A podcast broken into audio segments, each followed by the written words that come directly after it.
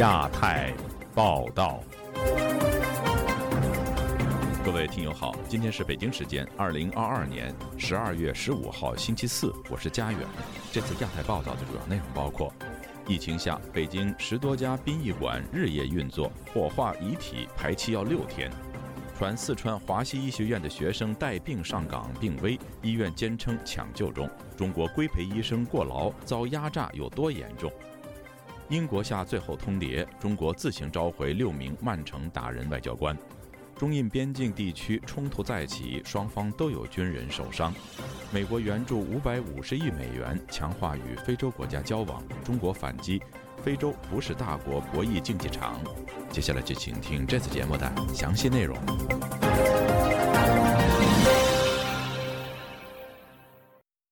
北京疫情肆虐，北京中医药大学东方医院员工发消息说，殡仪馆火化遗体至少要等五到七天。八宝山以及顺义等多家殡仪馆的火化炉在不分昼夜的运作。另外，墓园客服人员也表示，近期接到许多查询，但已经没有墓地可以销售。详情，请听记者古婷的报道。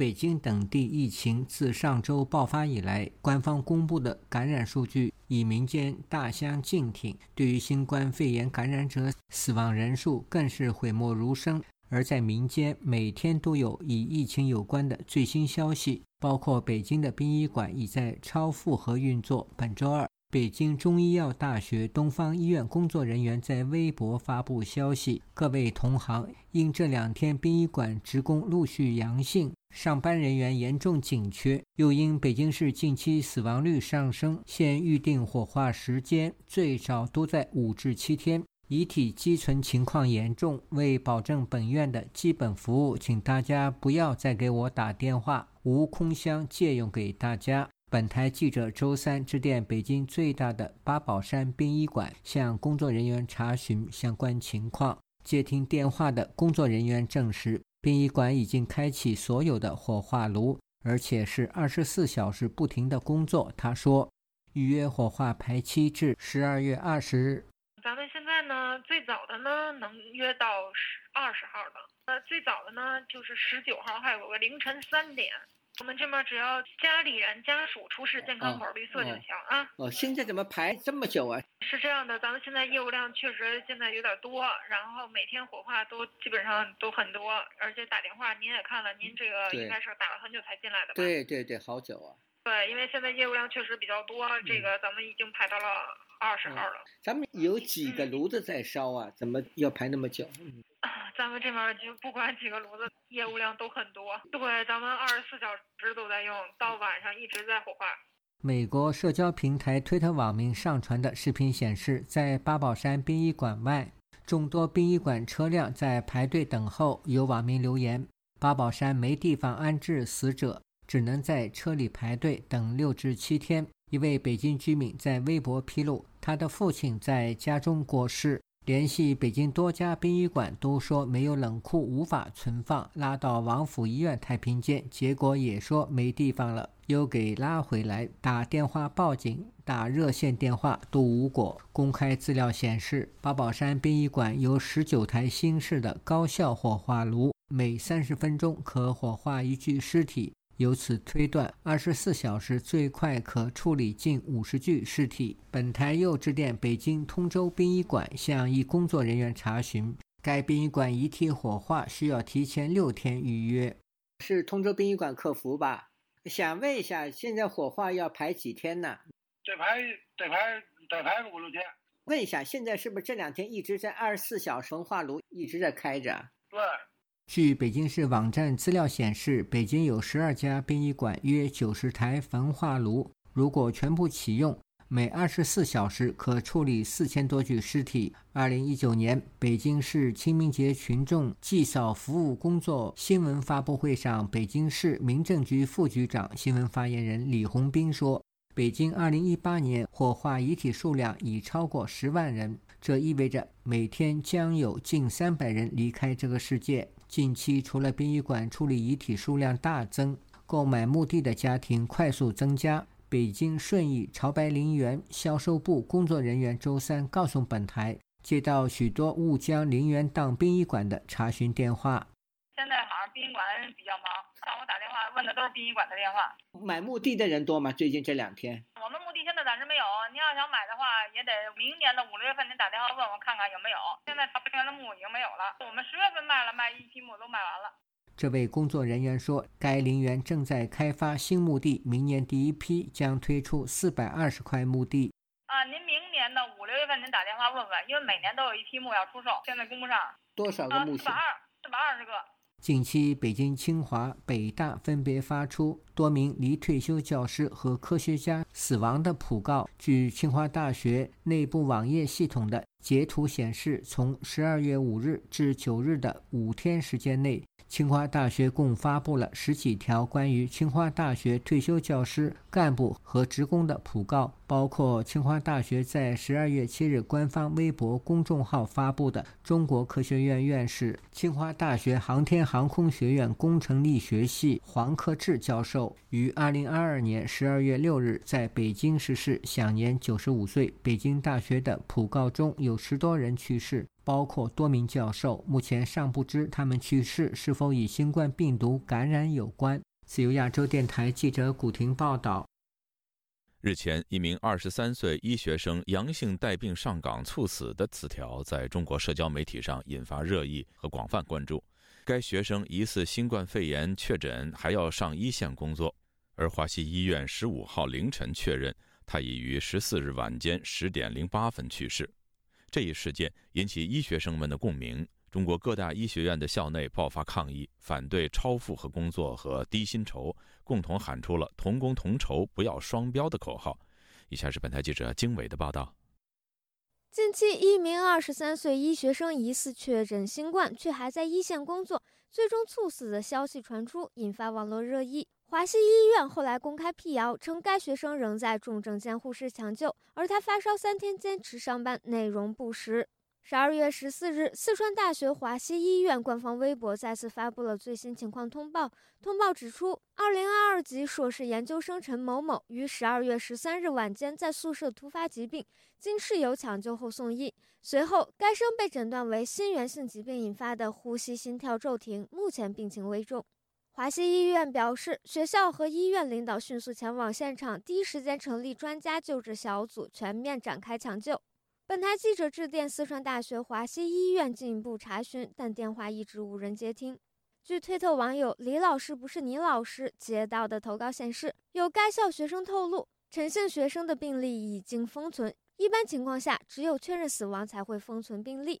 此外，据网传的护理记录显示，该患者一直使用胸外按压机维持心跳和血液循环，各项医学指标表明他的基本生命特征不容乐观。本台无法独立核实上述的网传相关信息。旅美时事评论人士王健告诉本台，心源性心脏病造成的呼吸和心脏骤停，其实骤停其实就没得救了，就已经死了。理论上来说，应该已经死了，但他还在救他，还救他，我估计就是因为舆论的压力吧。他至少要显示他全力抢救的这种态度嘛。另据网传消息显示，陈姓学生在十四日抢救时，新冠鼻咽拭子检测结果确实存在异常，抢救记录里也写明口腔内有呕吐物、消化道出血。新浪微博博主虫子医生发帖质问：这难道不是新冠诱导的 DIC 导致各器官自发性出血、脑出血导致的颅内高压性呕吐、消化道出血？多器官功能衰竭吗？华西的通报满篇两字吃人。DIC 及弥散性血管内凝血，常见于新冠病毒感染危重期，是新冠病毒致死的直接原因之一。低薪酬、保障不力、超负荷工作，该生的不幸遭遇引发广大医学生强烈共鸣。网传十二月十一日晚，四川大学华西临床医学院约三百名学生在校园里发起游行示威，高喊“同工同酬，拒绝双标”。与此同时，江苏徐州医科大学等学校也出现了同样的口号。二零零九年，中国国务院印发文件，首次明确中国要建立住院医师规范化培训制度。二零一五年，中国全面启动该项目。据悉，参与规培的医学生毕业后不能直接参加工作，需要以住院医师的身份在医院各个科室轮转三年，进行系统性的临床实操。在这个过程中，规培生只能获得微薄的收入，还要负荷超量的工作。自规培制度实施以来，一直因压榨年轻劳动力而饱受诟病。讽刺的是，规培制度是由华西医院麻醉科主任刘进推动实施的。具有医学背景的旅美时政评论人士恒河告诉本台，中国紧急放松疫情管控，并未做好医疗资源配置和医护人员调度的准备。他说：“医护这个职业本身就具有高危性，不提前做好准备工作，就将医护人员暴露在危险环境里，只会造成无谓的牺牲。就是医务人员特别辛苦，这种事情从来都是一个制度设计的问题。”平白的增加了很多工作量，而这些工作量呢，本来是不一定需要医务人员加班加点，呃，拼着命的干才能完成的。就是说，其实是一个政策的错误，就是所有的医务部门都没有准备的情况下，呃，它突然开放，造成了工作量剧增。这个事情本来是一个政策的错误，呃，严格的说，就是说这些医务人员是不应该死的。据李老师接到的投稿显示，该事件相关人士评论说，关键不在于这名医学生是否确诊阳性，而在于华西的剥削和压榨，让他超强度工作，才导致事态发酵至此。王健分析说，疫情加剧了医护群体的内部矛盾。但是疫情爆发，这个医医院的医护人员一紧张，那就拎上去当正常人用呗。你现在把我当做一个正常人使用，但是你又不给我发工资。王健表示，目前还没有证据表明该学生病危与阳性过劳工作有直接关系，暂时不能轻易下结论。他还说，规培制度并不是中国独有，而是为全球医学界所采用的。但在美国，规培实习的医学生工资足以支持生活。自由亚洲电台记者经纬华盛顿报道。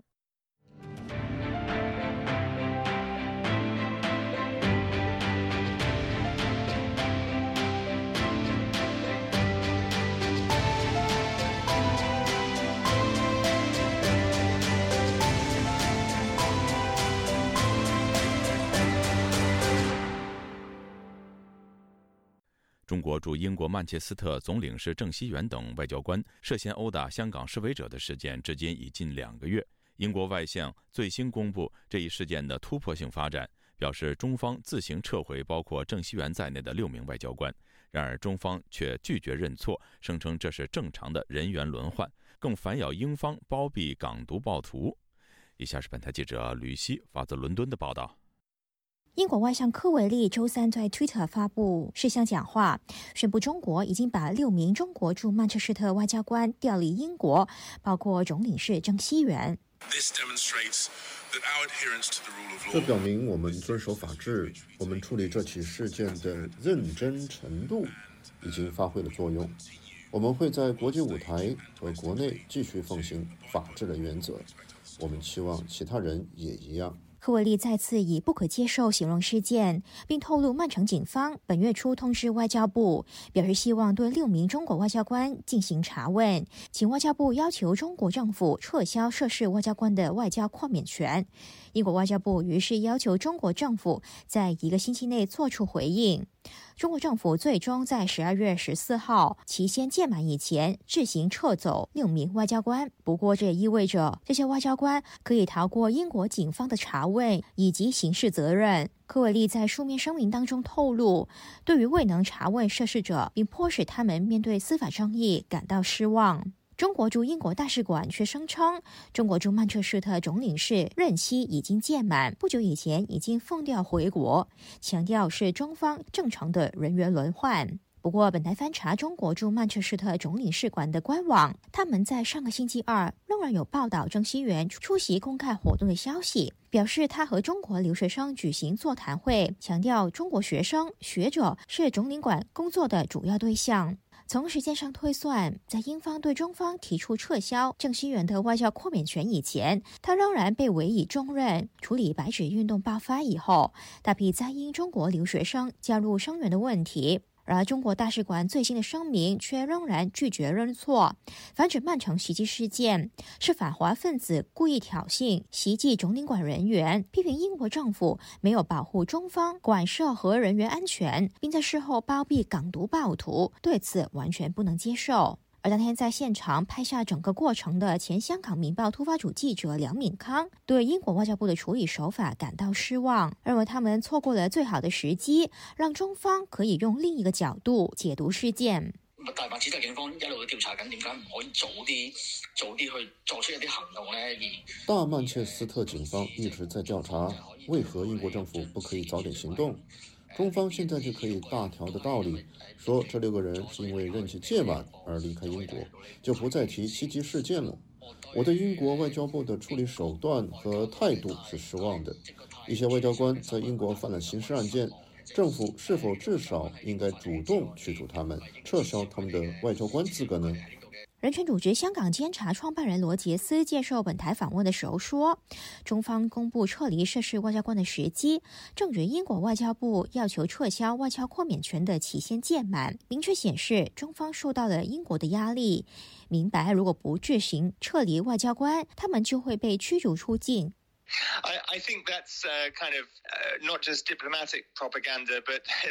我想这不单单是外交宣传，也是中共的大外宣。个人而言，我认为英国政府应该早点行动，把他们驱逐出境。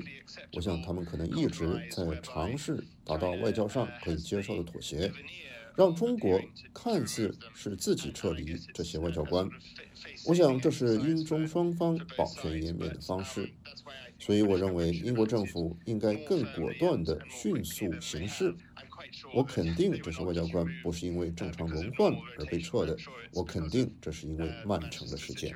当天遇袭受伤的香港示威者 Bob Chan 透过对华政策跨国议会联盟发布声明，表示虽然涉事的外交官在两个月以后才被送回中国，但相信这是解决复杂外交问题的一个简单方式。要感谢两位英国议员的支持。形容他有一种事件结束的感觉。英国国会外委会主席凯恩斯形容涉事的中国外交官像懦夫一样逃离英国。出行英国外交部立即把他们列为不受欢迎人物。事件发生在十月十六号，一批香港示威者在中共二十大开幕日到英国曼城的中领馆外抗议，期间有疑似使馆人员冲出领事馆，毁坏示威的横幅，并一度把香港示威者 Bob Chan 拖进使馆范围内拳打脚踢。事后，中国驻曼城总领事鄭希元在接受英国媒体访问的时候承认参与袭击。更辩称这是我的责任。英国外交部早前曾经表示，如果警方证据充分，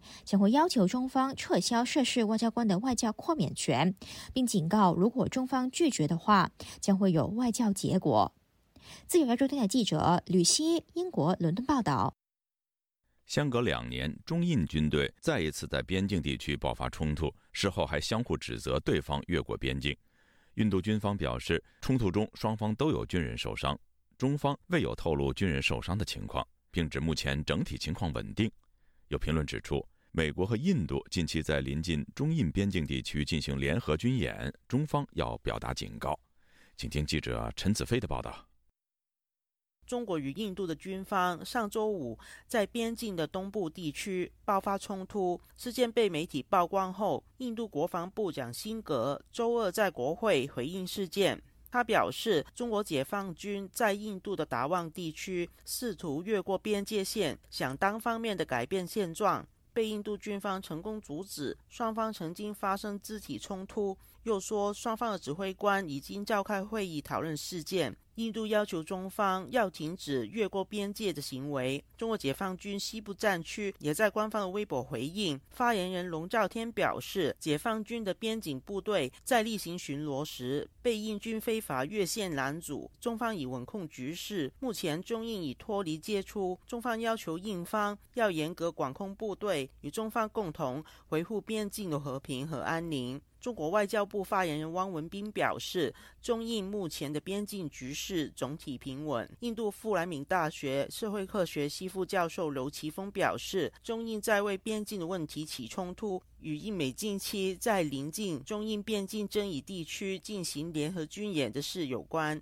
因為十一月的時候，美軍跟印軍進行了雙邊的在高原地帶做的合同演習。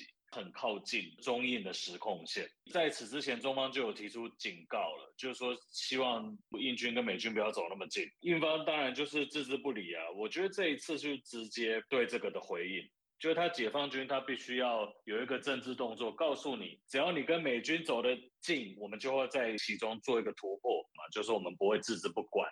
政治的这个立场的表达。第二个当然就是在军事上跟你说。你跟美军合同演习又怎么样？我们照样可以跟你调试。刘奇峰表示，要留意发生冲突的时间，因为印度明年是 G 二十的主办国，印度总理莫迪已准备大张旗鼓把这一次会议变成他的政绩。中方也看准时机，相信印度不会在会议举行前与其他参与的国家关系变差，想要透过没有造成死亡的小型军事冲突，换取与印度谈判的政治筹码。政治动作大于军事动作，因为印度接下来是 G20 的主席国嘛，一定都会采取友善的态度，因为他们在 G20 不可能直接采取跟中国对抗态度，所以我觉得中方基本上是在往前推进，来试试你的底线，看看你能够后退到什么程度，而且他要做一些比较负面的动作，也只有现在做会比较好，因为现在先做了，以后就可以缓和嘛，所以他如果要扮黑脸的话，他必须要现在办。制造一个筹码有议价的空间，我觉得中方基本上是吃定印度，是要给你这个下马威了，先乱你一下，然后之后再来谈判。台湾清华大学印度中心副主任方天士表示，这次爆发冲突的地点有其突出的重要性，因为边境的东部地区是中方一直很在意的达旺地区，也是第六世达赖喇嘛的出生地点，相信这一次事件与政治因素有关。这次发生的冲突其实是在东部达旺地区啊，是第六世达赖喇嘛的出生地。那现在这个地方是由印度所控制啊，中国不太愿意这个地方一直让印度拿走，因为如果达旺变成外国人的领土，这个对以后的达赖转世就会有一个政治性的影响。现在达赖转世都是在所谓中国可以控制的这个大西藏地区嘛，以后如果说。有一个达赖是出生在外国地方的话，下一届的达赖转世在印度啊，转世在美国等等，那中国就比较难以去控制，所以它有这个政治的意涵。他表示，中印边境的问题一直处于一线各表的状况，虽然这一次冲突不一定会再升级。但不能排除有擦枪走火的可能。对于这一次冲突会否有助中国转移国内的问题焦点和压力，台湾政治大学国际关系研究中心研究员宋国成认为，事件能转移焦点的效果不大。宋国成表示，中国与印度能引起矛盾的问题太多，如果中方不放下高高在上的态度与印度讨论，不可能化解矛盾。就有亚洲电台记者陈子飞报道。美非领导人峰会星期三进入第二天，经贸议题成为当天的主轴。其中有哪些重要的活动？美国又将如何在经贸领域加强与非洲的关系，应对中国在该地区的影响力呢？以下是本台记者凯迪的报道。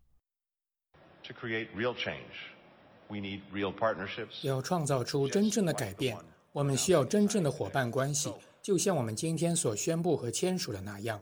周三一早，美国国务卿布林肯在出席美国官方外援机构千禧年挑战公司与贝宁和尼日尔两国的区域交通赠款签约仪式时，作出以上表示。这笔赠款将针对贝宁科托努港和尼日尔首都尼亚美之间贸易走廊的基础设施和营运项目，美国捐款金额约为五亿美元。布林肯强调，这些全部为赠款，不会让两国政府背负任何债务。项目将带有美国伙伴关系的标志，他们将是透明的，将是高质量的，他们将对他们想要服务的人负责，他们还将支持良好的治理。布林肯周三上午还与纳米比亚、赞比亚、突尼斯和加纳的总统以及南非外长举行会晤，并在美非商业论坛午餐会上发表讲话，这也是当天的重头戏。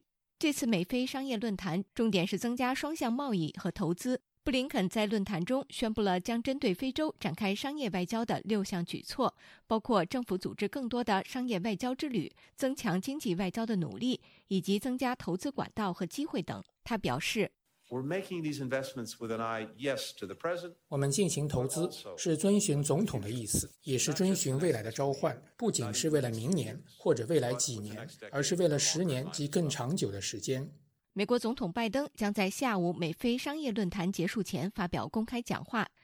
白宫国安会战略协调官科比告诉媒体，拜登将谈到美国对非洲投资的重要性，以及帮助非洲大陆分享其产品创新和投资于全球经济的能力。白宫官员日前表示，美国将承诺未来三年向非洲大陆提供五百五十亿美元援助。拜登可能会在论坛中正式宣布。另据美国有线电视网 CNN 的报道，拜登可能还将公布他访问非洲的计划。自上任以来，他还没有访问过撒哈拉以南的非洲地区。拜登还将宣布任命一名新的特别代表，落实本次峰会的承诺。美国国防部长奥斯汀周二在峰会讨论当中曾点名中国和俄罗斯正日益破坏非洲稳定。他说，北京正通过不断增长的经济影响力扩大在非洲的足迹。对此，中国外交部发言人汪文斌十四号在例行记者会上回应，希望美方以开放心态看待中非合作。他还称，非洲不是大国博弈的竞技场，更不是哪个国家或某些人肆意施压的对象。他还称，美方应拿出实实在在的行动帮助非洲发展，而不是在抹黑攻击别国上面大做文章。对于奥斯汀的讲话是否与美国不会要求非洲国家选边站的承诺相违背，科比表示：“There's nothing inconsistent about calling a fact a fact。”实事求是的讲话，即强调对于我们非洲伙伴日益明显的中国在非洲大陆的恶意影响力，同时拒绝强迫任何人在美中之间或美俄之间选边站，这两者之间没有不一致。美国智库国家亚洲研究局的资深研究员罗兰德以书面形式告诉本台，中国战略家在过去十年的大部分时间里是将非洲大陆设想为一个关键的战略棋盘。美中竞争或新的大博弈正在展开。出于经济、外交、安全及意识形态等多种原因，非洲国家对北京来说至关重要。美国圣托马斯大学国际研究讲座教授叶耀元则对本台指出。美国视中国在非洲影响力上升为威胁，有多方面原因。不管是针对吉布提啊，或者是针对其他国家的一些基础建设的一个制造的一个帮助，那这样的帮助有可能会让呃美国就整个非洲的一些战略要地都被中国用半国有化，或者是用双边之间的一个关系去掌握住呃这个非洲的一个经济以及政治的命脉。这次美非峰会，美国将承诺对非洲投入大量资源，但这些是否足以让非洲国家慢慢向其靠拢，还是未知数。叶耀元认为，这个时候就某种程度也考验了美国接下来可能这一两年的时间，他在非洲这个大陆，他如何去做这样的一个战略布局，可以跟中国进行抗衡。叶耀元还表示，美中在非洲地区的竞争将会是长期的，而这场峰会只是一个开始。以上是自由亚洲电台记者凯迪华盛顿报道。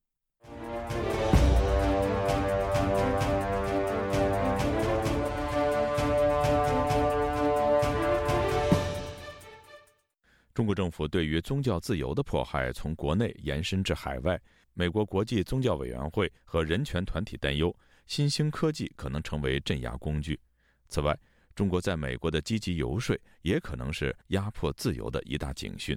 请听记者陈品杰的报道。中国政府日前针对国际宗教信徒的迫害，以及对海外异议人士和少数民族的常被管辖，美国国会参议员卢比奥十二月十四日关注到这两大问题。他直言，北京政府的宗教迫害更加暴力化和系统化，美国需要尽力对抗。卢比奥在美国国会辖下的国际宗教委员会听证会上，以预录视频的方式这么说。中国共产党一直在攻击宗教自由。今日，北京的攻击比以往任何时候都更加暴力化和系统化，在新疆甚至已经构成了种族灭绝。中国共产党的特工也锁定了在美国的华裔信徒，认为他们的信仰破坏了中共政权的合法性，这是对美国国家安全和基本人权的威胁。卢比奥在本周二提出一项法案，出于对于 TikTok 国际抖音版的母公司字节跳动。得与中国政府共享数据的担忧，他推动要禁止 TikTok 在美国运营。新兴科技成为中国政府监控海外人民的工具，也成了这次听证会的重点之一。国际宗教自由委员会的主席特克尔就表示，中国的宗教自由在过去十年不断恶化，通过技术威权主义、跨国镇压等手段，利用中国的科技公司作为工具，在海内外持续迫害。中国政府使用先进的监视技术作为其镇压新疆的一项工具。中国的科技公司，包括国有企业和私营公司，比如华为这样的公司，在帮助中共在维吾尔地区的压迫政策方面发挥着至关重要的作用。即使是逃到其他国家，维吾尔人仍然继续遭受恐吓。出席听证会的非政府组织人权观察中国部研究员王亚秋就以微信为例说明，由于微信是少数能在中国境内使用的手机应用软件，其功能覆盖通讯、社交、金融等各个层面，使国内民众、海外华人都十分依赖，却也因此被迫成为遭到监视的对象。王亚秋说。中国政府审查和调查海外人士的其中一个有力工具就是微信。几乎每个在中国拥有智能手机的人都必须使用它。任何人在海外想要与在国内的人联系，也必须使用这个应用程序，然后被迫卷入中国政府的审查和监视。除了跨国镇压之外，国际宗教自由委员会也关注北京政府对于跨国公司和国外各级政府进行的游说。科特尔就表示，许多大型跨国企业出于商业利益而向中国政府妥协，包括分享用户隐私以及游说美国议员反对日前通过的防止强迫维吾尔人劳动法。对此，出席听证会的美国智库传统基金会法律研究员史密斯就认为，虽然从法律上无法限制美国公司游说他们支持的观点，但可以教育跨国企业和美国各级政府官员支持中国政府游说可能带来的国家安全风险。史密斯说。I absolutely think an educational campaign. 我绝对认为需要对美国的参选人和政府官员进行教育运动，让他们了解中国和其他的专制政权试图游说我们的政府影响中国。为了游说，通过各种实体和公司来采取行动。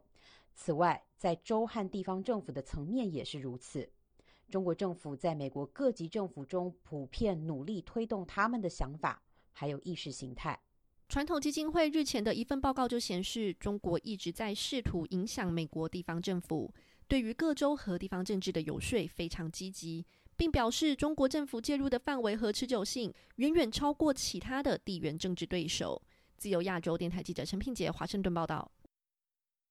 十九岁那年，爱唱歌的藏族青年龙珠次仁离开家乡，一心追寻传统文化与自由。从西藏出走，流亡印度，再为爱落脚台湾，他的思绪始终离不开土地。一路上以琴弦拨弄乡愁，用歌说出流亡藏人的故事。请听本台记者麦小田的报道。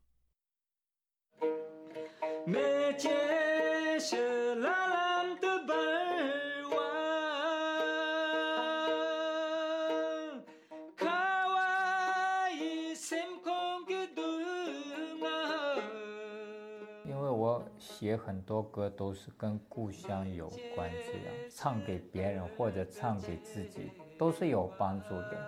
因为像我这样的人在全世界西藏有很多人。西藏流亡歌手龙珠词人为了追寻传统文化和自由，他离开西藏逃到印度，在为爱落脚台湾。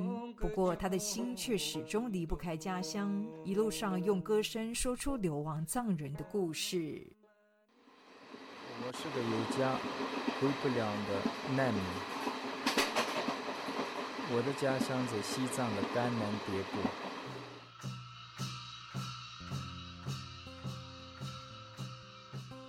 十六、十七之时，我才知道西藏的历史啊什么。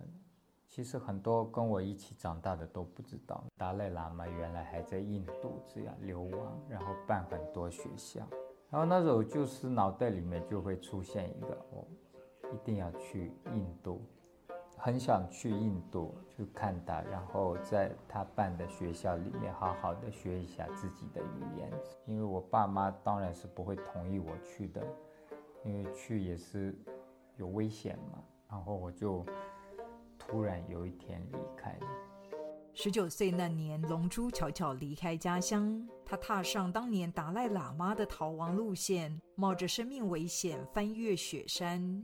我们总共走了十七天嘛，最后那一个关是在尼泊尔跟西藏的边界。那时候我身体全身伤痕累累，因为雨季嘛，那里有很多的那个吸血的虫，那个累到已经一个程度了。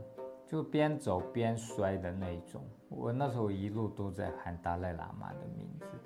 这位爱唱歌的藏族青年因缘际会走上了音乐之路，流亡异地的生活经验打开了他的视野，同时也为他注入丰沛的创作能量。我其实，在印度的时候，我不想唱歌，我想好好念书，去那个达赖喇嘛办的成人学校，一定要好好的学习。就是因为我那时候是拼了命来的。后来学校歌歌咏比赛啦，这些我有参加嘛。反正后来就把我拉到这个艺术的这个路上去了。其实基本上我的歌曲都是跟家有关的，或者是跟西藏有关。龙珠坚持以藏语和传统乐器吟唱，流亡藏人的处境、藏族的未来，还有人权问题的思考，都在他的创作之中。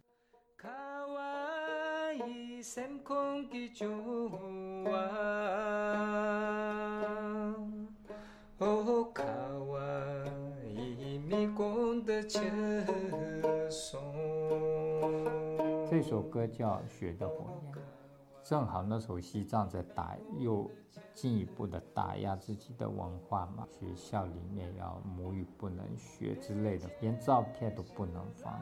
后来他自焚了，这样，这个歌是这样写下来的。那也是为了所有自焚者而写了这一首歌。我在外面听到很多这样的故事，西藏很多人自焚，什么感觉好像有一点太暴力了。其实不是这样，应该是说他们的压力够大，而且这是为西藏更多的人而做的一个事情。在印度，龙珠遇见了来自台湾的纪录片工作者蔡永晴，他在纪录片中道出想要回家的殷切渴望。我很想回去，但是因为我没有身份，当时我过来的时候是逃出来的，没有什么证件，所以我现在回去是可以说是，嗯，政治犯一样。这一支纪录片叫《回家》，记录回不了家的流亡藏人。蔡永晴聊起和龙珠相识结缘的缘起。缘起就是纪录片嘛，那纪录片其实是因为工作，我拍的这一群呢是都回不了家的人。我拍龙珠的时候，还他小有名气，很多人跟他说，你要趁这个时候到国外去，你才有机会有自由。但是他在犹豫，他很怕他这一走之后，他会离家更远。我拍他那个时间点是他的父亲生了重病，所以他很焦急。所以他就到处去达赖妈的庙里去求药，但是又送不回去。我就承诺说好，我帮你这样。所以我就带了药跟照片这样子。蔡永琴代替龙珠回家，冥冥中注定走进彼此的生命。两个人聊起这段异国婚姻。我在西藏的时候就有听过台湾，然后台湾是一个什么民主的国家，可以选举，这我都多多少少都有听过一些这样。那时候我拒绝他，他还说没关系，我可以走路去台湾找你。压力快要多少？全下吗？不用全下，不用太太多。二零一零年，龙珠来到台湾，无国籍的流亡藏人身份却让他无法取得居留权。他们决定挺身争取藏人配偶的权益。龙珠和永晴谈起抗争的经过，因为一直说台湾是很自由嘛。但是我就觉得，他结婚的是人啊，他人权到底在哪里？先不要说身份，连居留证都不能有的。我们去抗议，我们一家三个，就我跟龙珠还有我们的小孩，才一岁三个月，人好少，然后在那里喊口号。那个警察过来就说。你不能喊口号，你没有拘留证是没有权利的。勇气问他就那唱歌可不可以？他说唱歌可以。然后我就那时候开始唱歌，就一首歌《我的自由在哪里》。这歌词也算很简单。我从远方来，一路走到台湾这个地方，听说这里很很自由，但我的自由在哪里？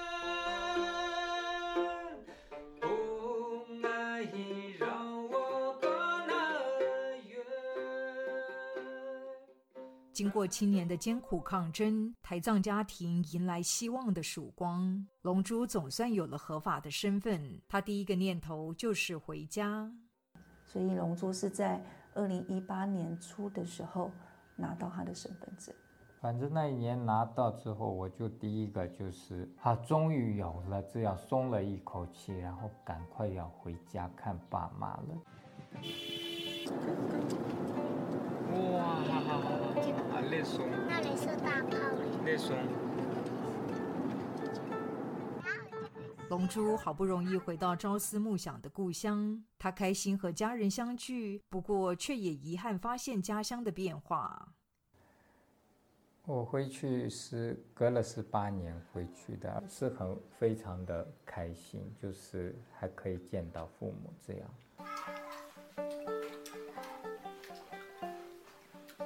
回到那里，当然有很多变化。我自己认为最严重的一个是洗脑，洗脑你就全部洗掉了，这是很可怕。我回去之后，我大概知道很多朋友都洗得很彻底啊。你是跟他没办法再聊一些事情啊，没办法。如今，龙珠一家五口定居花莲，他们刻意落脚山村，从日常生活拉近下一代和藏区的距离。我我是比较需要山的人。来住花莲的时候，一直想要家里的旁边有一个小小的田，种一些菜啊这些。我们那里也是农牧嘛，像食物的话，我都会煮，就是我家乡的口味，就是吃西藏的甜兔啊、馍馍啊这些，让他们有一个食物的一个记忆。这对夫妻用心在他乡种下藏族文化的根苗。藏文和传统歌谣也是家庭生活中不可缺少的部分。文化扎根的这个部分，那他想的就是语言，语言是最直接的。你没有自己的语言，就失去了灵魂了，这是民族的灵魂。所以东族他是从小就就给他藏文的音乐啊，然后藏语这样。我会跟着想学藏文，其实我也想要想要经由我，然后去影响孩子。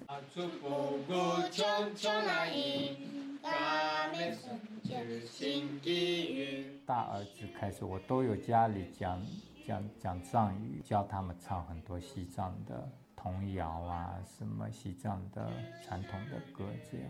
他们班需要一个音乐老师嘛，那我就当他们的音乐老师，认识西藏乐器，教西藏的歌。那东族他他也就遗传龙珠，他是天生音感也很好，从小也喜欢乐器，所以就鼓励他们可以做一个合作，然后这对孩子来说也是也是一种学习。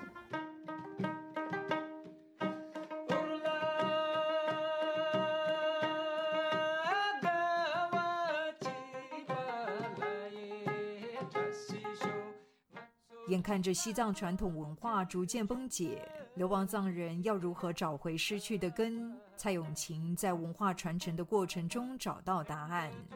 整个西藏是，它已经算是一个失根的状态。对，然后我们什么时候可以回到我们自己的土地上也不知道，所以大家就会更想要把这个东西给留住。他们在台湾，他们都会说我是西藏人，真是他们的认同啊。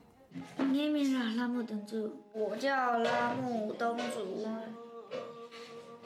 是台湾跟西藏的混血。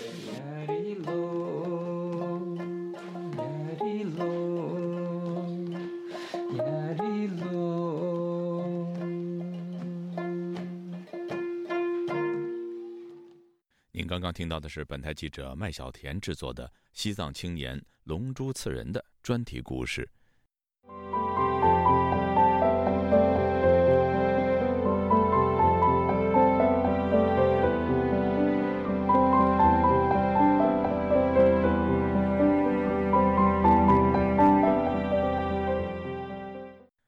社科院发布明年中国经济蓝皮书，预计全年经济增长约百分之五点一。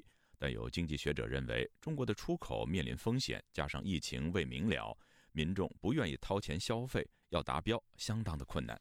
以下是记者高峰的报道：经济蓝皮书分析与预测来年中国经济形势，认为今年面对新型病毒持续变异。乌克兰危机升级和全球大宗商品价格快速上升等不稳定因素，中国推出稳经济等一系列的政策措施，使经济在第二季度谷底反弹，并呈现飞行复苏，产业链供应链总体稳固，就业形势有所改善。蓝皮书展望中国潜在经济增长率依然维持在中高速水平。数字经济和智能制造等产业迅速发展，产业结构优化，新经济增长功能不断增强。建议着力扩大民间投资和居民消费，支持中小微企业发展。第一财经引述中国社科院学者李雪松的话说：“预计明年中国会有百分之五点一左右的经济成长，呈现明显的复苏态势。”经济运行将整体好转，但也存在不利因素，包括全球经济增速明年明显转弱，将给中国外贸出口带来较大压力。台湾经济研究院研究员邱达生表示，目前国际主要机构对明年的中国经济增长预测在百分之四点四到百分之四点七之间，均低于中国社科院的预测。基于出口的隐忧，他认为百分之五点一的经济增长预测是过于乐观。中国它以前谷底攀升哈，很大的程度上就是靠出口或是投资啊这两个引擎。欧美啊哈，为了因应通货膨胀，美国的联准会跟欧洲央行哦，以这种频率跟幅度呢前所未有的这样子的一个动作呢。来紧缩它的货币，好来上来上升这个利率。那这个利率上升呢，一定就是会打压到欧美的终端需求市场。那这供应链它就没有运转的动机嘛？那中国大陆它一向是哦，就是号称是世界工厂。明年呢啊，就算它完全的解封了啊，产能都恢复了，那但是这个终端需求在萎缩，供应链就没有运转的动能了。中国社科院的专家对于明年中国的国内消费则较为乐观，认为中国疫情防控措施优化将显著提振国内消费，加上今年 GDP 增速较低的基数效应，将推高明年的经济成长率。那中国大陆民间消费，根据过去的经验，向来就不是它拉抬就中国大陆拉抬 GDP 的一个很很可信赖的引擎呐。他经济蓝皮书的这段话，他是讲给那个北京中央听的。为什么会这样讲？他也知道现在就是说能够依赖就是民间消费。那如果说这个他不讲说疫情这样啊，这个防控优化的话，那民间消费这个潜力从何而来？所以我觉得这个不足信。中国大陆当局放松疫情防控，疫情升温导致民众确诊人数急升，医疗资源面临压力和挑战。据《华尔街日报》分析。中国放宽防疫后，消费和旅游有望回暖。许多经济学者预测经济复苏速度将高于预期，但问题在于中国国内只有极少数人曾感染新冠病毒，消费者未必愿意冒险出入公共场所。台湾龙华科技大学通识教育中心助理教授赖荣伟也认为，中国老百姓对于掏钱消费。还有所犹豫，疫情突然间松了啊，大家又被中国的政府洗脑，所以大家一定很害怕。人民需要一点时间慢慢适适适应疫疫后，大家一开始可能都还是会观望。可是呢，这个消费，我想呢，因为大家受到了经济的影响，这个消费的力道应该是有限。每年十二月初召开为来年经济政策定调的中共政治局会议，已经在上星期举行。过往在会议结束后一个星期内就会召开中央经济工作会议，完善政策，预期为货币及财政政策制定目标，也可能会讨论明年的经济增长目标。习近平他讲的这句话就是说，房子是用来住，不是用来炒的。然后接下来就一连串的打压房地产。呃，这两三年不像房地产的市场被打压的。奄奄一息啊！当然，房地产它就是一个经济的一个重要的一个前头的指标嘛。它它如果能够提振的话，那整个整个地方政府政府的收入会增加，它的投资什么的，整个会带动起来。那大家也都在注意说，中央经济工作会呃召开的时候，会针对中国的房产有更进一步的这个提振作为啊。定于十二月十五日召开的中央经济工作会议，早前传出受疫情影响要推迟召开。彭博则引述消息人士的话说，会议将如期举行，不受近期新冠感染个案激增影响。自由亚洲电台记者高峰香港报道。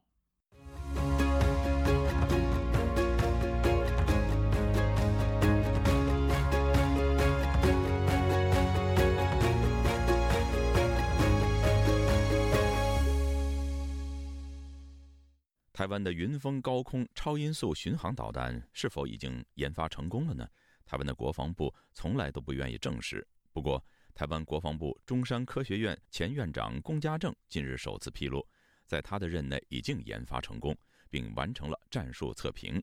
云峰超音速导弹的射程超过一千公里，可涵盖北京，成为热门讨论话题。以下是本台记者黄春梅发自台北的报道。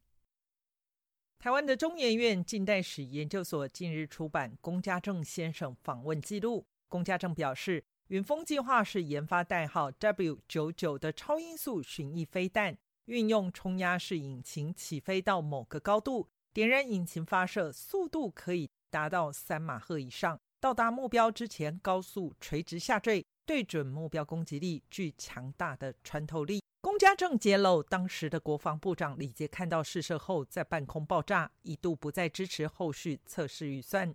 但时任的总统陈水扁正好到中科院参观，看完简报当场裁示，这个一定要做，让计划翻案成功。龚家正自认这是对他个人引以为傲的大事，因为超音速巡弋飞弹产生的核阻力无可比拟。除了龚家正的回忆录之外，今年九月，中科院院士苏玉本获得国军举光甲种二等奖章。当时，台湾的国防部长邱国正推崇他，为国军的飞弹系统奠定成功研发基础，同时也进行极音速巡航飞行载具的研发。除了有效提升台湾的国防实力，更在全球相关领域拥有明显的领先地位。前雄三飞弹专案总工程师张成接受本台访问时指出，目前全世界公认极音速飞弹三个定义：首先是五倍音速以上，其次要具备乘波飞行能力以及滑翔载具之意，最后也是难度最高的条件，要高燃冲压引擎，相当于在台风天点燃火柴一样困难。张成分析，俄乌战争中俄罗斯使用的匕首飞弹符合条件一。而中国的东风十七型高超音速弹道飞弹具备前两者条件，而它综合龚家正的回忆录与苏玉本的基本资料推论，从资料分析来看，起来福瑞一三，也就是说，云峰飞弹符合五倍音速以上高速冲压引擎两条件。台湾的国防部对于云飞飞弹相关话题始终三缄其口。台湾的立法院长游锡坤今年六月在一场视讯演讲时提到。他当行政院长时就知道云峰飞弹可以打到北京，而现在云峰飞弹已经量产。他说，北京要打台湾前，要先想想台湾已经具备攻击北京的能力。中国要侵台前需三思。全球防卫杂志采访主任陈国明对本台表示，尽管云峰飞弹射程可以涵盖北京、上海，却不具意义。传统巡弋飞弹袭击大都市，进而期待对方屈服不可行。在俄乌战争中已有实力，俄罗斯发射多枚巡弋飞弹，并没有摧毁乌克兰。台湾的研发的这种超音速巡弋飞弹，当然数量就会很少啊。所以其实就我们的军事常理来，一定是攻击福建沿岸的地线的港口跟机场，不如把这些珍贵的巡弋飞弹拿来用来打击第二线的机场，哦，这样会比较符合军事常理的。中华战略前瞻协会研究员接种接受本台访问时表示。云峰在高空朝目标区前进时，由于速度极快，让共军很难拦截。进入目标区时，又会以接近垂直的角度高速坠落。过程中重力加速度让云峰对大型坚固掩体甚至地下设施具有一定程度的穿透力。如果量产时能再开发特殊弹头，就能对位在中国内陆有坚固掩体保护，甚至地表下的高价值军事目标进行攻击。云峰并不具备核子弹，所以因此我们不太可能靠少量的云峰就造成大面积的杀伤或破坏。接种提醒认为，千万不要一厢情愿地认为借云峰等远距弹药攻击三峡大坝或北京、上海等指标性建筑，就能对中共产生贺阻效果。撇开能否对三峡大坝产生具体破坏不谈，如果真产生破坏，造成中国大量人民伤亡，中国也只有加强报复意图。而中国拥有战术核武，报复手段更多更强。自由亚洲电台记者黄春梅台北报道。听众朋友，接下来我们再关注几条其他方面的消息。据法新社报道，国际货币基金组织总裁格奥尔基耶娃十三号表示，可能会再次下调对中国今明两年的经济增长预期，原因是中国开放疫情管控措施后，新冠疫情的感染率上升，可能导致阶段性困难。此前，国际货币基金组织曾经在十月份将中国本年度的经济增长率下调到百分之三点二。同时，预期明年可能上升至百分之四点四，但当时格奥尔基耶娃就表示，很可能会进一步下调。另外，世界卫生组织日前也表示，中国在放弃清零政策后，正面临一个非常艰难的时期。据中国媒体红星新闻报道，中国医药集团有限公司星期三发布报告说。公司已经与美国生物科技公司辉瑞签订了进口分销协议，负责辉瑞制造的新冠特效药奈玛特韦片和利托那韦片在中国的进口和经销。报告说，辉瑞的这款药物在2022年2月11号就已经获得了国家药品监督管理局的进口注册批准。另据路透社消息，奈玛特韦片从3月份开始就已经在中国的几个省用于治疗高危险患者。四月份，辉瑞也曾与浙江的一家公司签订了进口协议，用于治疗当地的病人。中国放弃清零政策后，正在经历一波新冠肺炎的感染高峰，这波疫情也波及到医院。据路透社报道，中国医务人员感染新冠肺炎的人数正在迅速上升，其中部分人员被要求继续工作。报道还说，记者目前尚无法及时获得医院确诊人数和床位使用人数。听众朋友这次的亚太报道播送完了谢谢收听再会。